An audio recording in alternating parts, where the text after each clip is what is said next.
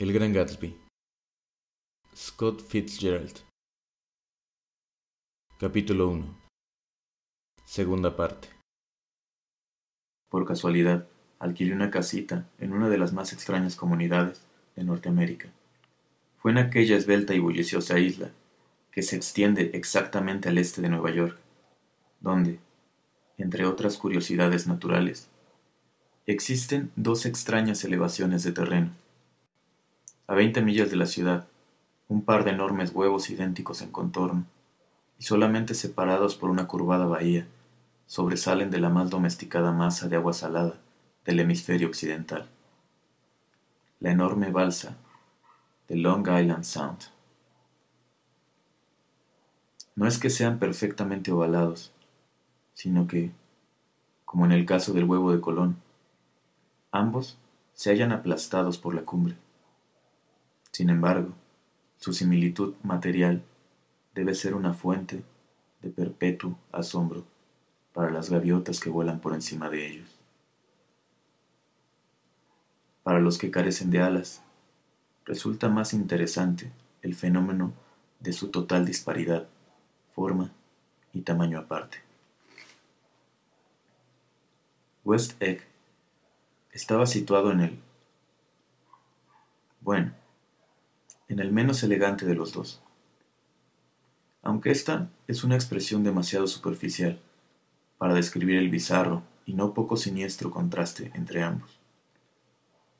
Mi casa se hallaba en la misma punta del huevo, solo a cincuenta yardas de Sound, y encogida entre dos enormes mansiones que se alquilaban a doce o quince mil dólares por temporada.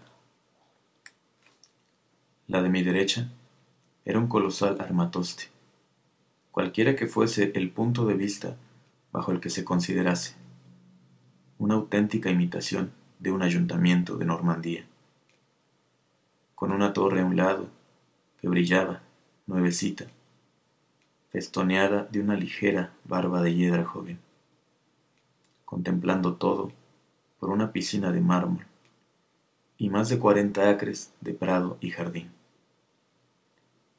era el palacete de Gatsby. O mejor dicho, como no conocía aún a Mr. Gatsby, era un palacete, habitado por un caballero de ese nombre. Mi casa afiaba la perspectiva, pero tratándose de una pequeña birria, había sido pasada por alto, de manera que gozaba de vista al mar, vista parcial del prado de mi vecino, y la de la consoladora proximidad de millonarios, todo por ochenta dólares mensuales.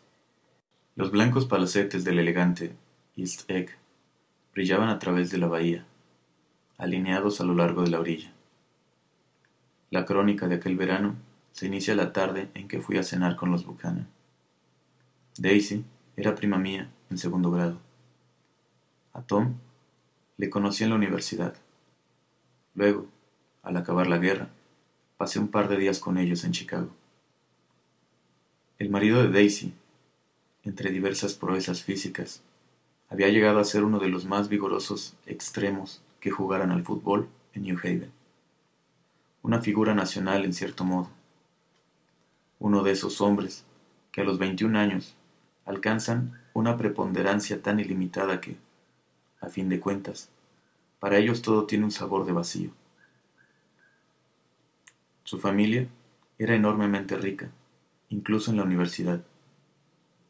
Su prodigialidad con el dinero era algo que llamaba la atención, pero se marchó de Chicago y se dirigió al este en un abrir y cerrar de ojos.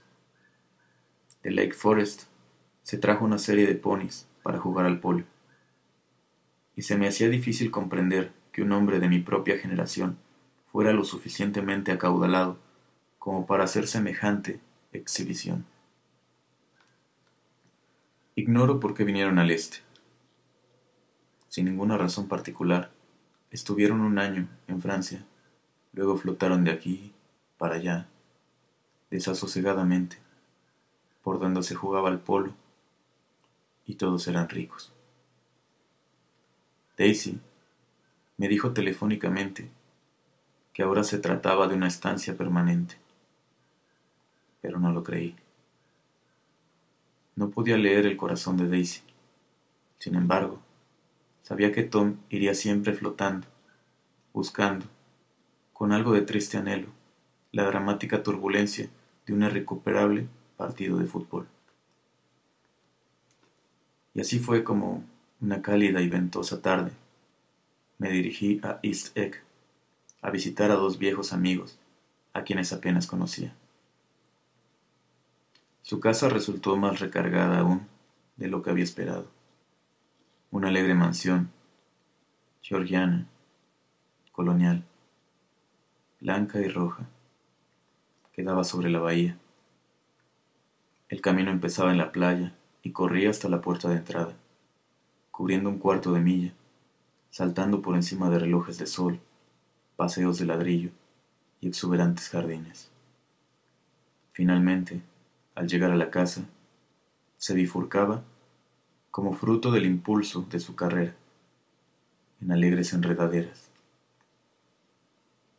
La fachada rompía su serena monotonía en una línea de balcones, abiertos de par en par, a la ardiente y ventosa tarde, cuyos metales, al choque de los rayos solares, brillaban con destellos de oro.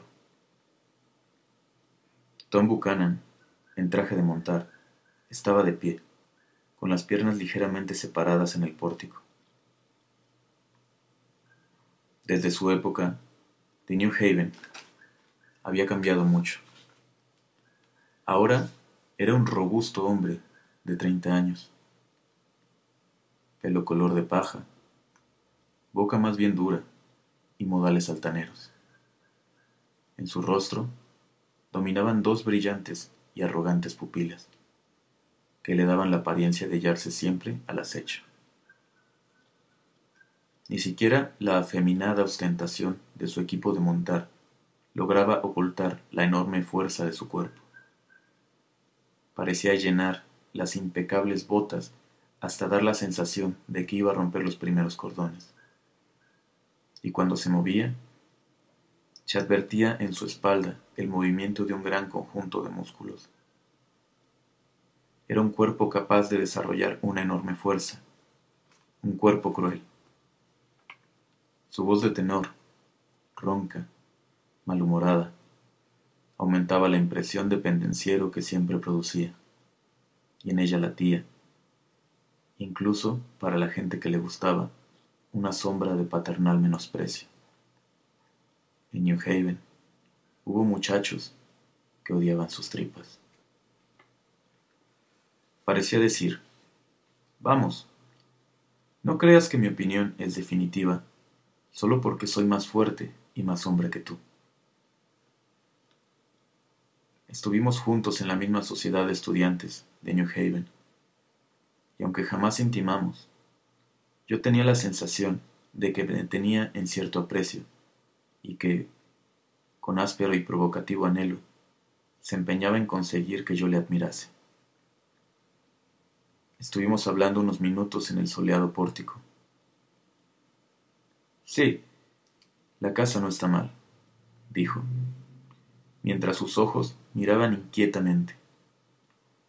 Cogiéndome de un brazo, me obligó a volverme y movió una enorme y aplastada mano a lo largo del panorama incluyendo en su recorrido un profundo jardín italiano y medio acre de aromáticos y punzantes rosales, así como una achatada embarcación de motor, que, a cierta distancia de la costa, luchaba contra la marea. Perteneció a Dimain, el rey del petróleo.